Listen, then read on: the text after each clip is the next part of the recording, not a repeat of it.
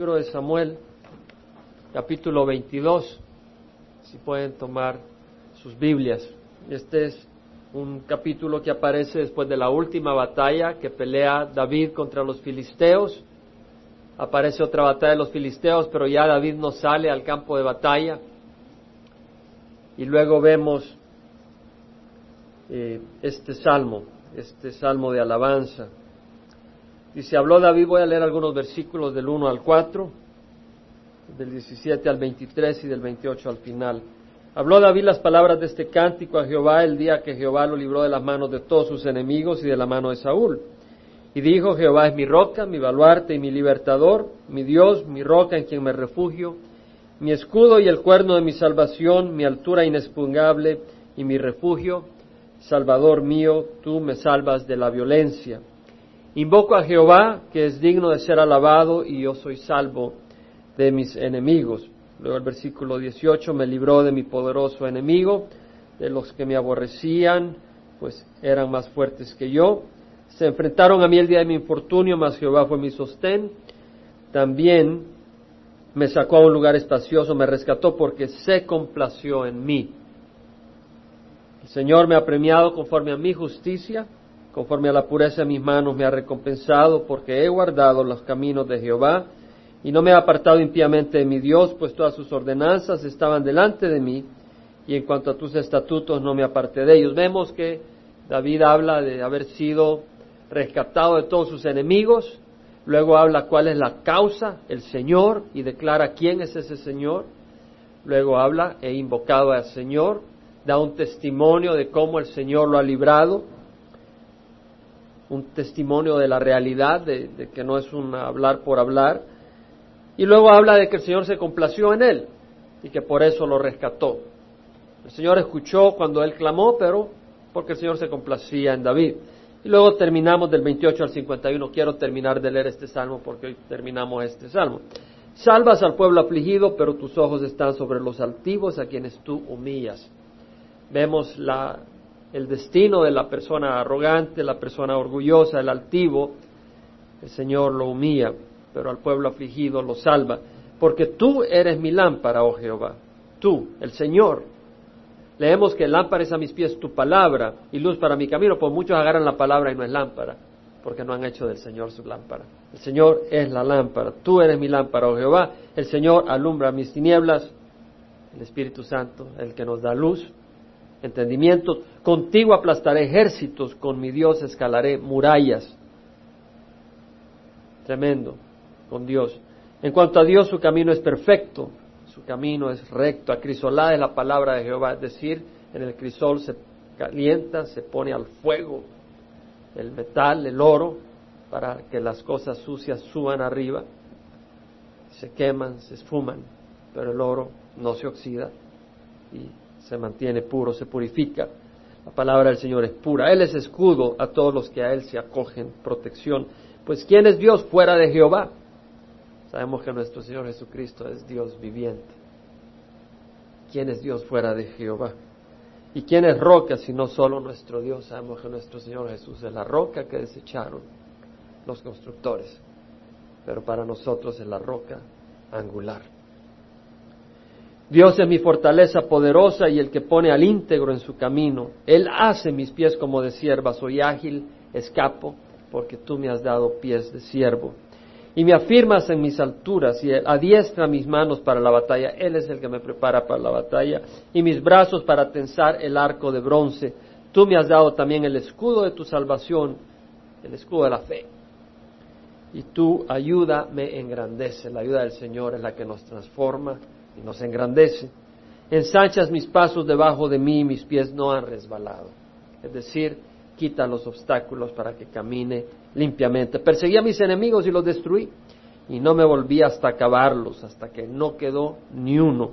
Los he consumido y los he destrozado y no pudieron levantarse, cayeron debajo de mis pies. Ahora el Señor, David continuamente habla que es el Señor el que le ha dado la victoria, pero lo ha usado a él para vencer a los enemigos. Tú me has ceñido con fuerza para la batalla. Él es el que los ciñe. Has subyugado debajo de mí a los que contra mí se levantaron. También has hecho que mis enemigos me vuelvan las espaldas. destruía a los que me odiaban. Clamaron, mas no hubo quien los salvara. Aún al Señor clamaron, mas no le respondió. Ellos clamaron al Señor, pero su corazón estaba en contra del ungido del Señor. El Señor no les respondió. Hay muchos que claman al Señor, pero el Señor no les responde.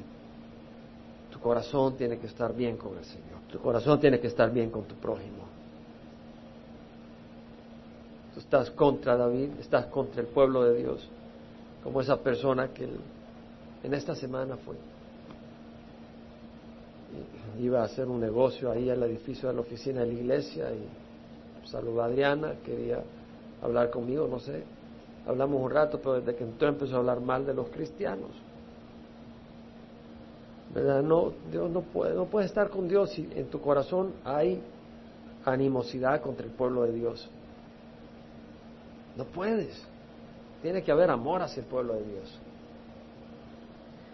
Los pulvericé, como polvo de la tierra, como lodo de las calles los trituré y los pisé. Tú me has librado también de las condientas de mi pueblo, me has guardado para ser cabeza de naciones. A David se le subió Absalón, quería derrotarle. Seba se levantó contra David. Isboset, el hijo de Saúl, se levantó y empezó a reinar en Mahanaim las condientas del pueblo, pero el Señor hizo que perseverara y que triunfara David. Lo salvó de las contiendas de su pueblo, al Señor Jesucristo. Dios lo salvó de las contiendas de su pueblo. Lo crucificaron, pero el Señor viene a reinar.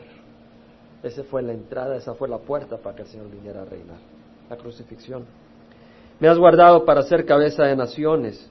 Pueblo que yo no conocía me sirve. David, de la tribu de Judá, fue rey de todas las tribus. Los extranjeros me fijan en obediencia, aún los extranjeros le obedecían por obligación, por el poder de David. Y así toda rodilla se doblará y toda lengua confesará que Jesús es Señor para gloria del Padre. Aún aquellos que rechazaron a Jesús doblarán sus rodillas y confesarán que Jesús es Señor. Y salen templando en sus fortalezas. Jehová vive, bendita sea mi roca y ensalzado sea Dios, roca de mi salvación, el Dios que por mí hace venganza y él hace caer pueblos debajo de mí, el que me libra de mis enemigos, tú me exaltas sobre los que se levantan contra mí, me rescatas del hombre violento. Por tanto, te alabaré, oh Jehová, entre las naciones y cantaré alabanzas a tu nombre. Él es torre de salvación a su rey y muestra misericordia a su ungido, a David y a su descendencia para siempre. Es un hermoso salmo, es un hermoso alabanza. Y hay mucho que pudiéramos meditar acá, mucho realmente. Me llamó la atención. Vamos a meditar en algunas cosas. El versículo 1 dice, habló David las palabras de este cántico a Jehová el día que Jehová lo libró de la mano de todos sus enemigos. Es un cántico que David eleva al Señor. ¿Cuándo? Hay muchos enemigos, David tenía muchos enemigos, tenía a los amalecitas, a los moabitas, a los filisteos, a los amonitas, a los semitas, pero habían enemigos y no, se, y no los libró el Señor a David de todos sus enemigos a la vez. Hoy venían estos, mañana venían los otros. Hoy peleaba contra los filisteos, mañana peleaba contra los moabitas, pasado mañana contra los amonitas. Venía, venía, venía. No había un paro hasta que llegó el día que el Señor lo libró de todos sus enemigos. Y es importante saber que hay un día en que el Señor nos librará de todos nuestros enemigos, porque no lo ha hecho todavía. Pero viene un día en que el Señor nos librará de todos nuestros enemigos, hermanos. Y esa es una esperanza importante. Hay que poner los ojos en ese día en esa promesa.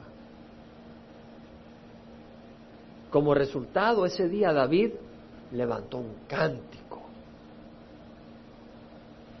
¿Y qué mejor lugar que la palabra del Señor y sobre todo el libro de Apocalipsis nos muestra los cánticos para esos días de victoria? Si usted se va a Apocalipsis capítulo 5, leemos en el versículo 8 que los cuatro seres vivientes y los veinticuatro ancianos se postraron delante del Cordero, cada uno tenía una arpa y copas de oro llenas de incienso, que son las oraciones de los santos, y cantaban un cántico nuevo. Había un cántico nuevo de victoria. La tierra ha sido rescatada con la sangre del Cordero. Y decían, digno eres de tomar el libro y de abrir sus sellos porque tú fuiste inmolado. Tú, Señor Jesús, en la cruz venciste a Satanás y compraste un pueblo para ti. Con tu sangre compraste para Dios a gente de toda tribu, lengua, pueblo y nación. El Señor Jesucristo en la cruz venció y nos ha comprado. Estábamos en posesión de Satanás y a recibir a Cristo hemos sido librados y nosotros cantaremos un cántico de alabanza al Señor en la presencia del Cordero. Dice que miré y oí la voz de muchos ángeles alrededor del trono y decían a gran voz, el Cordero fue inmolado, digno es de recibir el poder, la riqueza, la sabiduría, la fortaleza, el honor, la gloria y la alabanza. Un cántico nuevo. Y versículo 3, y a toda cosa creada que esté en el cielo, sobre la tierra, debajo de la tierra y en el mar, y a todas las cosas que en ellas hay, oí decir al que está sentado en el trono y al Cordero, sea la alabanza, la honra, la gloria y el dominio por los siglos de los siglos. Un cántico nuevo de toda la creación ese día de victoria. Y si nos vamos al capítulo 14, vemos el cántico nuevo que cantan los 144 mil israelitas que son rescatados de la tierra. Y dice el versículo 3, cantaban un cántico nuevo delante del trono y delante de los cuatro seres vivientes y de los ancianos, y nadie podía aprender el cántico, sino los 144 mil que habían sido rescatados de la tierra. Es un cántico personal de victoria personal, no la podían cantar los otros, que no habían caminado sobre la tierra, vírgenes y puros, protegidos por la mano del Señor, rescatados de la mano del anticristo. Ellos tenían un cántico personal. No era un cántico porque lo habían proyectado en la pared para que lo cantaran. Era un cántico que salía de lo profundo de su corazón. Cantaban un cántico nuevo. Versículo 4, estos han sido rescatados de entre los hombres como primicias para Dios y para el Cordero. Un día yo cantaré un cántico nuevo al Señor. Un día tú podrás cantar un cántico nuevo al Señor. El versículo 3 del capítulo 15 habla de otro cántico nuevo. No de los 144 mil, sino de aquellos que salen de la tribulación, sin cabeza tal vez pero entran victoriosos a la presencia del Señor. Y dice el versículo 1, vi otra señal en el cielo grande y maravillosa. Versículo 2, vi como un mar de cristal mezclado con fuego y los que habían salido victoriosos sobre la bestia, sobre imagen, sobre su imagen y sobre el nombre de su nombre, en pie sobre el mar de cristal con arpas de Dios y cantaban el cántico de Moisés, siervo de Dios, y el cántico del Cordero, diciendo, grandes y maravillosas son tus obras, oh Señor Dios Todopoderoso. Sí perdieron la cabeza pero Dios les dio el poder de perseverar y de ser valientes hasta perder la vida y no hacerse para atrás y poder entrar victoriosos a toda la eternidad, a la presencia de Dios como hijos de Dios, herederos del reino de los cielos, fortalecidos, no le tuvieron miedo a la muerte, no le tuvieron miedo al anticristo, no le tuvieron miedo a la amenaza de cortarles la cabeza, prefirieron morir y, morir y tuvieron valentía. Y cantan un cántico nuevo. La Biblia habla de tres enemigos. Habla del Satanás, habla de la carne, habla del mundo. Satanás está suelto. Dice Pedro, sed de espíritu sobre, está alerta, vuestro adversario, el diablo anda como león rugiente buscando a quien devorar. Ese enemigo todavía no ha sido tirado al lago de fuego y pelea contra nosotros. Pelea. A veces se te el carro, a veces pasó problemas, te enfermaste, esto, el otro. Hey, Satanás muchas veces está detrás de eso. Si no, Satanás mismo sus demonios. La Biblia habla que vuestro adversario, el diablo, anda como león rugiente. En Éfesos Pablo dice, revestidos con toda la armadura de Dios para que podáis resistir en el día malo y habiéndolo hecho todo, estad firmes porque nuestra lucha no es contra sangre y carne, sino contra principados, potestades, contra los poderes de este mundo de tinieblas, contra las puestes espirituales de maldad en las regiones celestes. Hay una batalla espiritual Hay demonios que pelean contra mí. Hay demonios que pelean contra ti. Hay demonios que tienen miles de años de existencia y saben los caminos del hombre y saben lo que debilita al hombre y saben lo que desanima al hombre y saben lo que aflige al hombre y tiran esas saetas constantemente. Pero hay un Dios que creó al demonio y que creó a los ángeles y que creó tu vida para tener armonía contigo para toda la eternidad y que tiene un amor tan inmenso que lo mostró mandando a su hijo a morir en la cruz. Y por eso un día cantaremos en, en la presencia del trono. Cantaremos un nuevo cántico, porque Él vencerá y el diablo estará apartado de nosotros, nunca más volverá a tentarnos ni a afligirnos. Pero el diablo es uno de los enemigos. El otro enemigo es nuestra carne. Tenemos una carne malvada, una carne corrupta, una carne torcida. No estamos hablando de los músculos, aunque podemos estar enfermos, pero tenemos una mentalidad pecadora, egoísta, vengativa, que se resiente, que se ofende, que golpea, que, que toma revancha, arrogante, llena de vanidad. Pero los que hemos venido a Cristo, si bien tenemos esa carne, tenemos el Espíritu de Dios en nuestros corazones. Y tenemos un nuevo espíritu, hemos nacido de nuevo. Y tenemos poder para crucificar, crucificar la carne. Con Cristo he sido crucificado y ya no vivo yo, sino que Cristo vive en mí, dijo Pablo por el poder del Espíritu. Si camináis por los deseos de la carne habréis de morir, pero si por el Espíritu ponéis a muerte las obras de la carne viviréis. Porque aquellos que tienen el Espíritu Santo son hijos de Dios, los que andan por el Espíritu son hijos de Dios. Entonces tenemos esa carne que es pecadora. Pablo dijo, andad por el Espíritu y no cumpliréis el deseo de la carne, porque el deseo de la carne es contra el Espíritu y el del Espíritu contra la carne. Y este se pone estos se oponen el uno al otro de manera que no podéis hacer lo que decíais. El espíritu está peleando contra la carne y dice, cállate, mira que me voy a vengar, cállate. Tú no hablas, tú estás crucificada, pero tú puedes decidir. No, yo me vengo ya, tú cállate espíritu, yo me vengo. Ah, me vengué, le quebré la nariz. Tú decides. Pero hay esa lucha interna constantemente. Porque dice la palabra del Señor, el espíritu es contra la carne y el deseo de la carne es contra el espíritu, se oponen el uno al otro. Hay una lucha interna constantemente. Te levantas y tal vez te levantaste un poco malhumorado por el cansancio, por esto, por lo otro. O te acuestas y te acuestas maquinando cosas y tienes que orar y pedir al Señor perdón. Hay esa lucha continua. Viene un día de descanso. Viene un día donde este cuerpo morirá. Gloria al Señor para ser resucitado perfecto, sin maquinación, sin, distorsión, sin maldad. Un cuerpo transformado totalmente.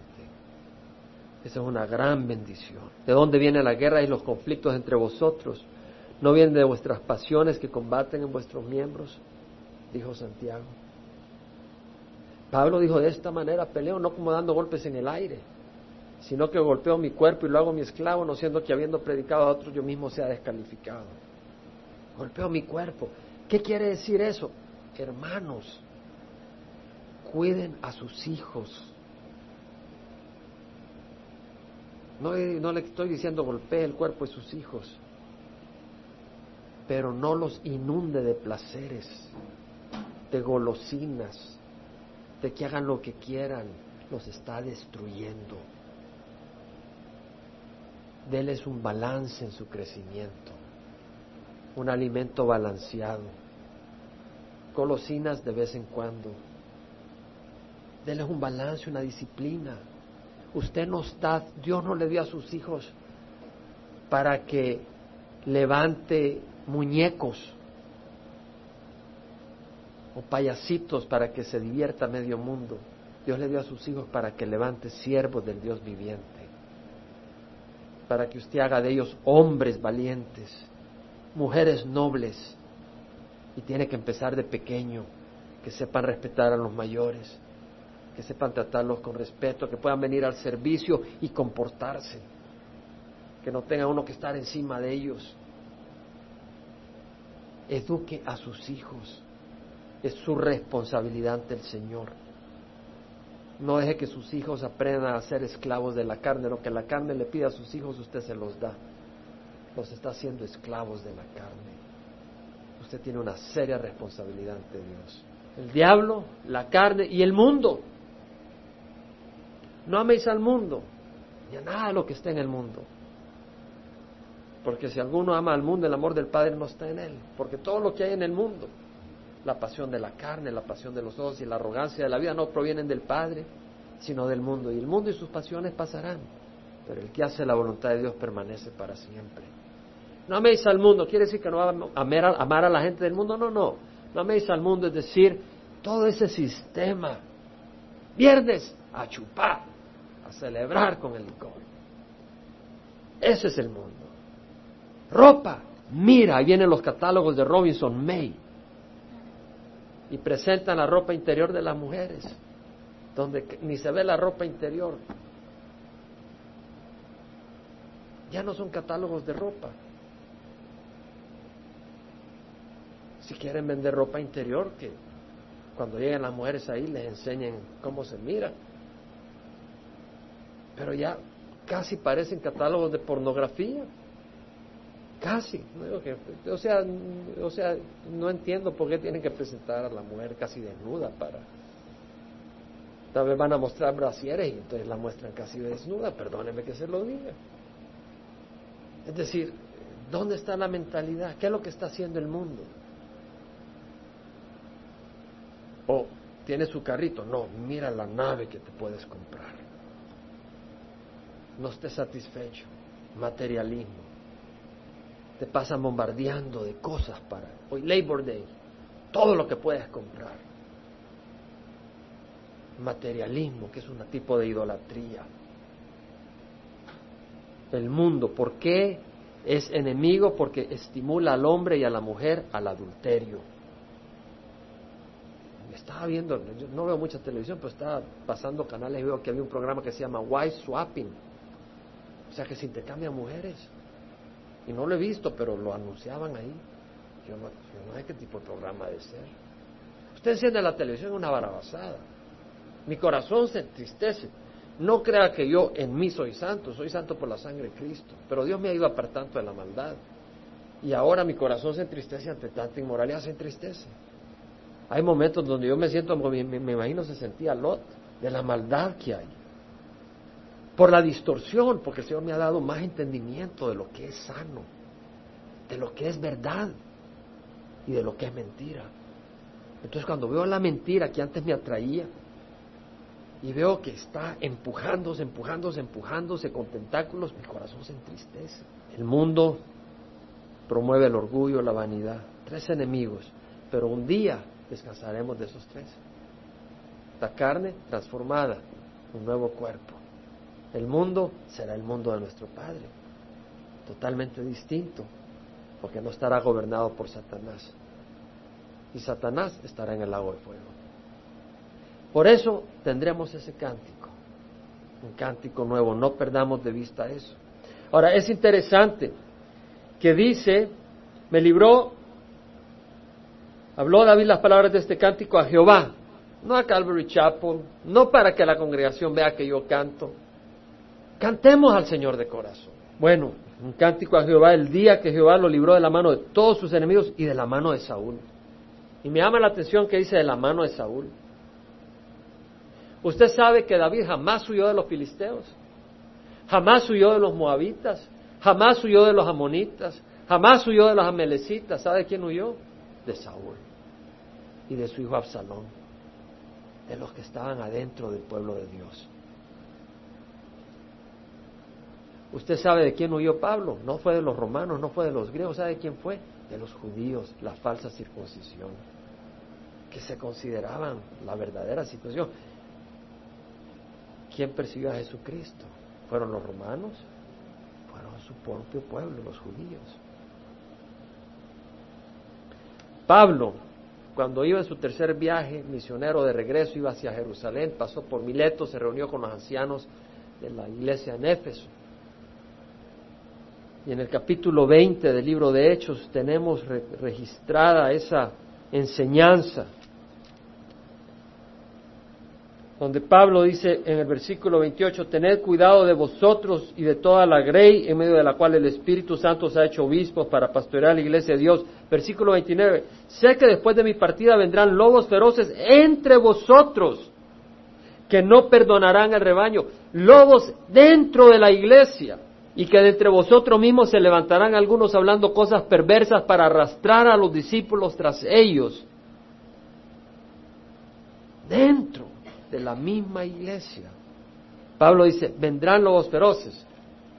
No quiere decir de que entonces estamos perdidos, lo que quiere decir es que hay que estar alerta, con los ojos puestos en el Señor y en su palabra, para cuando aparezcan esos lobos feroces, le vuelas la cabeza. Es decir, le muestras la puerta y lo sacas. Es muy importante. Pablo dice, ahora os encomiendo a Dios no dice a Calvary Chapel. No, no dice a la iglesia de Jerusalén. Ahora os encomiendo a Dios. No dice al Papa, no dice a San Pedro, no dice a Chuck Smith. Pobre de usted si usted está dependiendo de su pastor. Dependa de Jesucristo.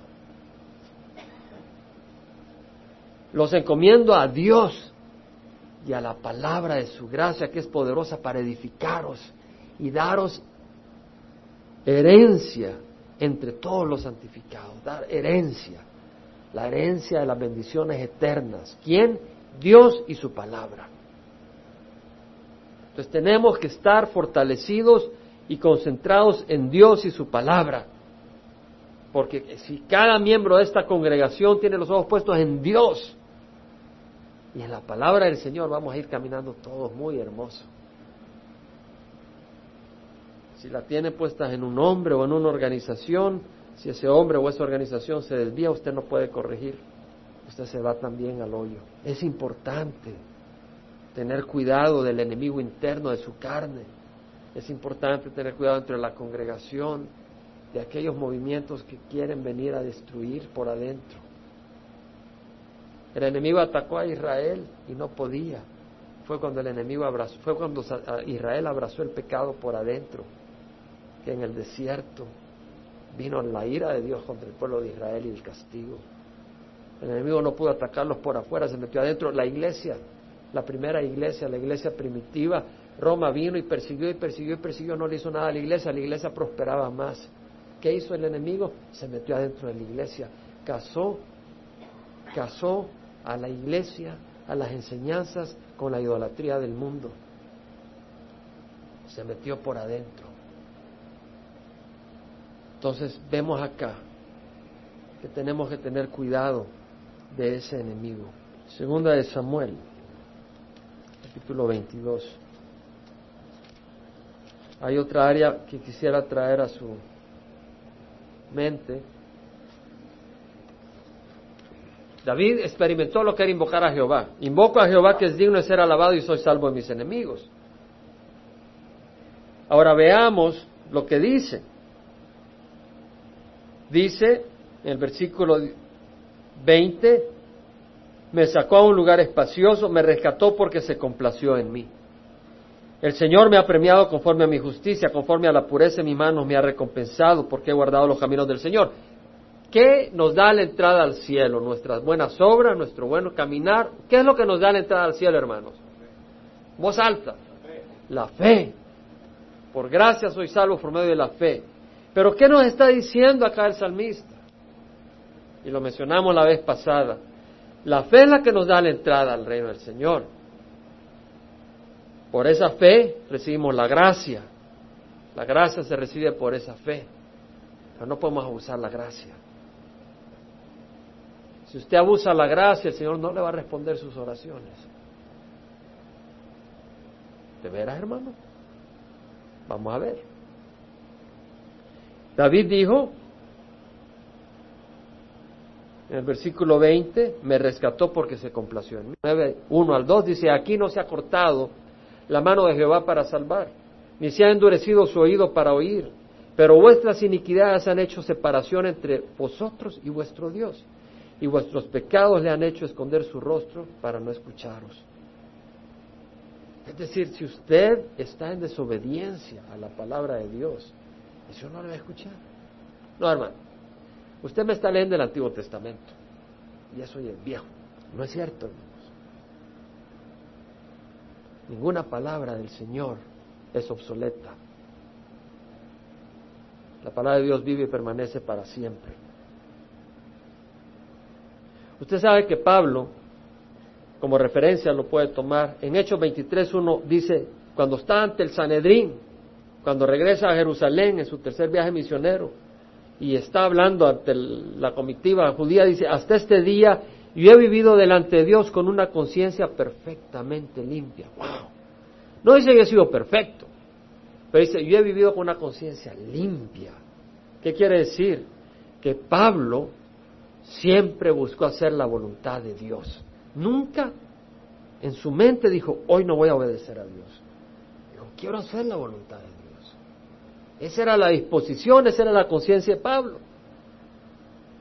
En Hechos 24, 16 dice, me esfuerzo, está ante el gobernador Félix, dice, me esfuerzo por conservar siempre una conciencia irreprensible. ¿Qué dice? Me esfuerzo. Ah, hermano, yo creí que era todo por gracia, sí, porque has recibido salvación, tú ahora vas a hacer lo que puedes para servir al Señor. A veces requiere esfuerzo. A mí me costó levantarme en la mañana. No me quería levantar, sí quería venir a compartir. Tuve el privilegio de ir a compartir a otro lado también, pero no me quería levantar. Pero qué más gozoso que poder servir al Señor también. Nos esforzamos para hacer la voluntad del Señor. Me esfuerzo para conservar siempre una conciencia irreprensible delante de Dios y delante de los hombres. Delante de Dios y delante de los hombres. Según de Timoteo 1.3, Pablo dice, doy gracias a Dios a quien sirvo con limpia conciencia. Dice, no, es que todo es por gracia. Sí, pero si tú estás desobedeciendo al Señor, tú estás ignorando la voz del Señor, tu conciencia no está limpia y al tener una conciencia culpable, tú no vas a tener paz para pedir al Señor con confianza. Vaya a primera de Juan 3, 21 al 23, si no me cree. Si nuestro corazón no nos condena, confianza tenemos delante de Dios. Si nuestra conciencia está en orden. ¿Cierto? Vea bien. Amado, si nuestro corazón no nos condena, 1 Juan 3, 21. Confianza tenemos delante de Dios. Y todo lo que pidamos lo recibimos de Él. Porque guardamos sus mandamientos y hacemos las cosas que son agradables delante de Él. Mira lo que está diciendo. Es decir, si yo guardo la palabra del Señor y hago lo que es agradable al Señor, el Señor me va a escuchar. Pero si yo estoy caminando en desobediencia al Señor, el Señor no nos va a escuchar. Hermano, ¿y dónde saca esa doctrina? Óigalo. Usted no puede estar ignorando la voz del Señor. No puede estar caminando en desobediencia.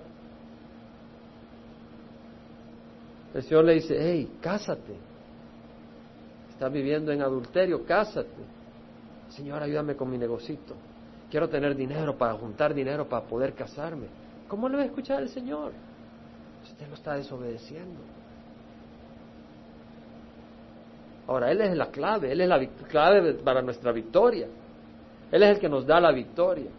Pero tenemos que tener el deseo de obedecer. Nosotros somos débiles, pero Él nos da la victoria. ¿Qué dijo el Señor Jesucristo? Unos mandamientos doy, que os améis los unos a los otros. En esto conocerán todos que son mis discípulos, si os tenéis amor los unos a los otros. ¿Qué nos está diciendo el Señor? ¿Recomiendo que se amen? ¿Recomiendo que se amen? Ese fue el versículo que le mencioné a esta persona que llegó esta semana. Después de que lo oí como por siete minutos hablar contra los cristianos, le di ese versículo. Solo le dije. Dice la palabra del Señor, el que dice que está en la luz y aborrece a su hermano está aún en tinieblas. El que ama a su hermano está en la luz y no hay causa de tropiezo en él. Pero el que aborrece a su hermano está en tinieblas y anda en tinieblas y no sabe a dónde va. Porque las tinieblas han cerrado, han velado sus ojos. Tenemos que amarnos los unos a los otros, pero sinceramente, sinceramente. Si usted viene acá a la iglesia o en su hogar o en el trabajo con y tiene en su corazón y está en su corazón contra su hermano, ¿qué dice el Señor Jesucristo? Si usted trae una ofrenda al altar y se acuerda que su hermano tiene algo contra usted, deje la ofrenda, vaya y arréglese con su hermano y luego regrese y presente la ofrenda al altar. El Señor está diciendo, no quiero escuchar su, no quiero escuchar, no quiero recibir su ofrenda. La mejor ofrenda que quiero es que me obedezca y ponga en armonía su relación con su hermano. Se complace el Señor tanto en holocausto y sacrificio como en obediencia a la voz del Señor. Debemos de tener un corazón obediente, un corazón humilde, un corazón entregado al Señor. Finalmente, segundo Samuel 22, quiero reflexionar en otra cosa. 28 al 30, versículo 30 dice, contigo aplastaré ejércitos, con mi Dios escalaré murallas. Contigo aplastaré ejércitos, con mi Dios escalaré murallas. ¿Cómo se llama nuestra congregación? Calvary Chapel, Emanuel, Dios con nosotros. Y por eso le pusimos Emanuel. Qué cosa más hermosa que Dios esté con nosotros. David dijo, Jehová es mi roca, mi baluarte, es decir, mi fortaleza, mi cuartel donde es impenetrable contra el enemigo, mi muralla que me rodea, mi libertador. Si el enemigo ha tomado presa de mí, Él me liberará. Si he dejado que entre el enemigo y he caído de nuevo en alguna área, el que me libró de las manos de Satanás me puede librar de este pecado. Mi Dios, mi escudo, mi cuerno, es decir, mi, poder, mi salvador, mi pan. Cuando Moisés estaba en la montaña y se le apareció Dios, le digo, bueno, y cuando les diga que tú me envías y me pregunten cuál es el nombre del Dios que te envía, ¿qué le digo? Digo, dile que yo soy el que soy. Yo soy os envía. Yo soy. Yo soy vuestra roca. Yo soy vuestra fortaleza, vuestro baluarte. Yo soy vuestra sombra en el día de calor. Yo soy el agua viva para refrescarte. Yo soy el pan de vida para alimentarte. Yo soy un Padre eterno. Yo soy el príncipe de paz para darte paz. Yo soy amor, tu esposo es vuestro hacedor. Tu esposa es vuestro hacedor, vuestro creador. El que verdaderamente puede satisfacer toda necesidad tuya del alma solo el Señor. El que verdaderamente va a ser fiel hasta la muerte solo el Señor. En la vida habrá momentos donde vas a quedar solo y sola. Y si tienes al Señor, no estás solo ni estás sola escalaremos murallas. Dios está con nosotros. ¿Qué dijo Pablo? Si Dios está por nosotros, ¿quién contra nosotros? El que no eximió ni a su propio Hijo, sino que lo entregó por todos nosotros. ¿Cómo no nos, cómo no nos concederá junto con Él todas las cosas? Dios está con nosotros. Cuando usted recibió a Jesucristo, Dios entró a estar con usted. Dios está con nosotros. Luego Pablo dice, ¿quién nos separará del amor de Cristo tribulación o angustia o persecución o hambre o desnudez o peligro de espada. Todas estas cosas somos más que vencedores por medio de aquel que nos amó. Entonces vemos de que hay enemigos y vemos que hay tribulación. La tribulación no es el enemigo. La tribulación es la herramienta, la arma que usa el enemigo para hacerte desistir hay angustias, hay presiones económicas, se te arruina el carro, te pusieron un ticket en el parqueo porque era miércoles y no puedes dejar el carro parqueado ahí, te metieron un ticket y ya estás desesperado. Y vas llegando a la casa y se te poncharon las llantas y se te arruinó el carburador. Y te habló la suegra y dice, vengo una vez para estarme en tu casa. Y trae las fotos de la novia que tenías antes de conocer a tu esposa. Es decir, empieza el enemigo a tirarte angustias, ataques injustos, desprecios, insultos, tentaciones. tribulación, angustia, persecución, desnudez, hambre, tal vez pasa necesidad económica, peligro, la espada. Todo esto, todas estas cosas somos más que vencedores. Varias veces he compartido por qué el Señor permite estas cosas. Quisiera dar una luz adicional. Váyase a 2 Corintios, capítulo 4, versículo 5. Pablo dice, no nos predicamos a nosotros mismos, sino a Cristo Jesús como Señor y a nosotros como siervos vuestros por amor de Jesús. El Señor puso a Pablo en tribulaciones, lo apedrearon, naufragó, lo azotaron. El pobre Pablo no podía solo. Aún le mandó un demonio que lo abofeteara para que no se enalteciera. Y tres veces le dijo, Señor, sálvame. Señor, mi gracia es suficiente. Es decir, Pablo llegó a un punto donde no podía dar un paso más. El Señor le dijo, ahora vas a caminar sobre mis alas. Has caminado en tu fuerza, ahora yo te voy a llevar. No vas a poder.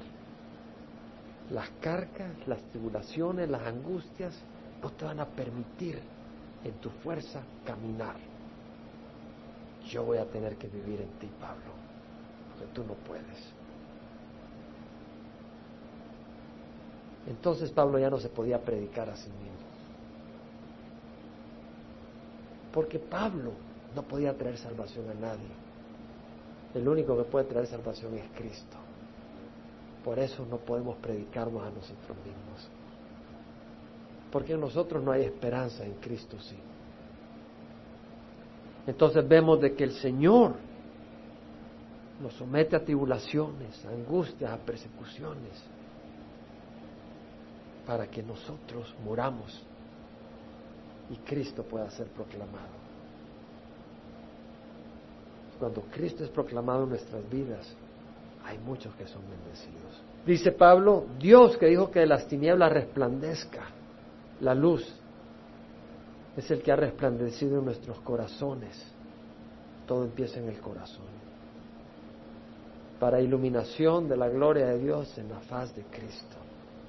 Es decir, la gloria de Dios, el amor de Dios, el poder de Dios, la maravillosa presencia de Dios manifestada a través de Cristo que habita en nuestro corazón, permite que Cristo sea proclamado. Por eso dice Pablo, pero tenemos este tesoro en vasos de barro, para que la maravillosa, lo, puede leer, para que la extraordinaria grandeza del poder sea de Dios y no de nosotros. Versículo 7. Es decir, será claro el poder es de Dios. Yo he estado orando para que esta congregación esté fundada en Cristo.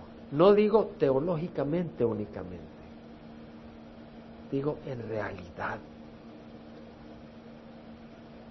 En la reunión de oración el sábado, un hermano oraba, hermano, cuando se va, le decía al Señor, Padre, cuando se va nuestro hermano Jaime, queremos que la congregación esté llena también. Y mi oración fue, sí Señor, que la gente vaya a la iglesia, no si estoy yo o no estoy yo, que la gente vaya a la iglesia porque te van a buscar a ti, porque no les importa quién esté de orador o de enseñando, porque ellos están dependiendo de ti. Que, que, están yendo a la reunión de oración no porque a ver si el hermano Jaime lo ve. Quieren ir a la reunión de oración porque porque tiene el corazón de Ítalo, que quiere estar en la reunión de oración, o de Noni, que se pone a llorar de gozo cuando nos ve, cuando ayer se puso a llorar de gozo. Se puso a llorar de gozo que íbamos a estar orando en su casa. Yo ahí quiero estar. Ahí no me tiene que forzar. Yo ahí quiero estar porque entonces sé que es la obra del Espíritu Santo. Porque yo no llego a predicar. Sé que lo que ella quiere es que su casa sea casa de oración. Entonces yo digo, ahí está Dios. Yo quiero que Cristo sea el que edifique esta congregación. ¿Cuántas congregaciones dependen de su pastor? Yo quiero que esta congregación dependa de Cristo. Dicen que uno va los domingos a la iglesia y el domingo si se llena le indica qué tan popular es el pastor. Pero los miércoles se da cuenta que tan popular es Cristo. Que el Señor, mi deseo, como dice el, el salmista, mi alma tiene sed de Dios, del Dios viviente. ¿Cuándo vendré y me presentaré ante Dios? Como el siervo anhela las corrientes de agua, así desea mi espíritu vuestra presencia, oh Señor. Así tiene sed de ti mi alma. ¿Tenemos esa sed del Señor? Mire lo que dice Pablo. Tenemos este tesoro en de, de barro, afligidos en todo, dice. ¿Se da cuenta? Afligidos en todo, para que la maravillosa, la extraordinaria grandeza del poder sea de Dios y no de nosotros. Afligidos en todo, pero no agobiados es lo que no he aprendido.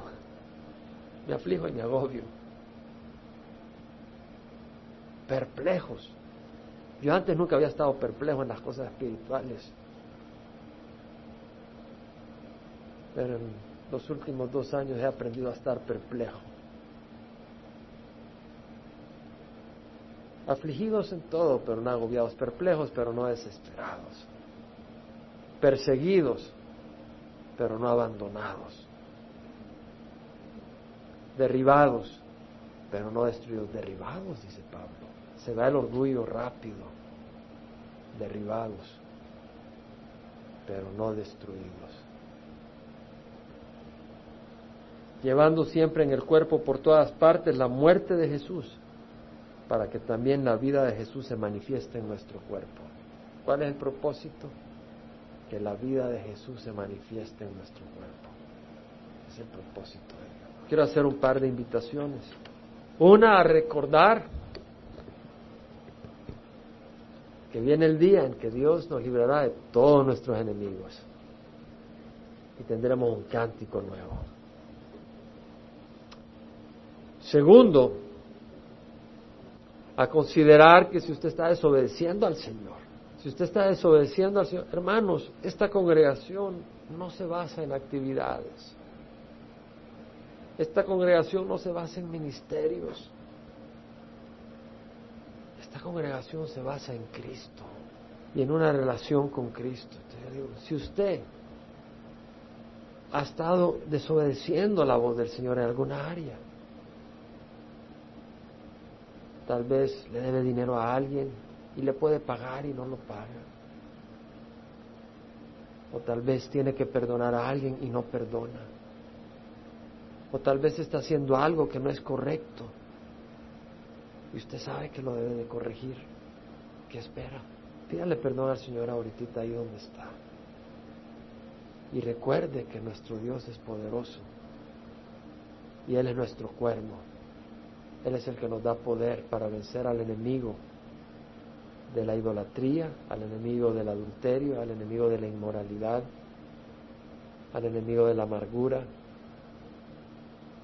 a los distintos enemigos que atentan con nuestra alma. Y dice el Señor, clama a mí, yo te responderé. Clame al Señor ahí donde está. Y el Señor le responderá. Se podrá ir de acá con una conciencia limpia, con los ojos cerrados ¿Quién de ustedes quiere irse de acá con una conciencia limpia? Se levante la mano. Gloria a Dios. Gloria a Dios. Dice la palabra del Señor, si confesamos nuestros pecados, Él es fiel y justo para perdonar nuestros pecados y limpiarnos de toda injusticia. Ahí donde está, pídale perdón al Señor y tenga la confianza, la certeza que Él perdona. Padre, te damos gracias Gracias que nos perdonas. Gracias que perdonas nuestros pecados. Gracias que nos limpias. Gracias que eres bondadoso. Gracias que has empezado algo para terminarlo. Gracias que aunque hay varios enemigos y no nos has dado victoria a ellos todos a la vez, lo has hecho para que seamos vasos de barro donde la única gloria va a ti, Señor. Donde tú te logras manifestar. Se necesitan vasos quebrados para que la luz salga, como cuando Gedeón llevaba esos vasos de barro y la luz estaba dentro. El enemigo no huía hasta que se quebraron los vasos de barro y la luz mostró el poder y el enemigo huyó. Dios tiene que quebrarnos para que la luz de Dios fluya a través de esos vasos quebrados y el enemigo huya. Gracias Señor. Bendice a cada uno de nosotros. Purifícanos. Limpia nuestros pensamientos. Ordena nuestros deseos. Ordena nuestros planes. Ordena nuestros pasos. Y derrama tu Santo Espíritu sobre cada uno de los que está aquí presente. En nombre de Cristo Jesús. Amén.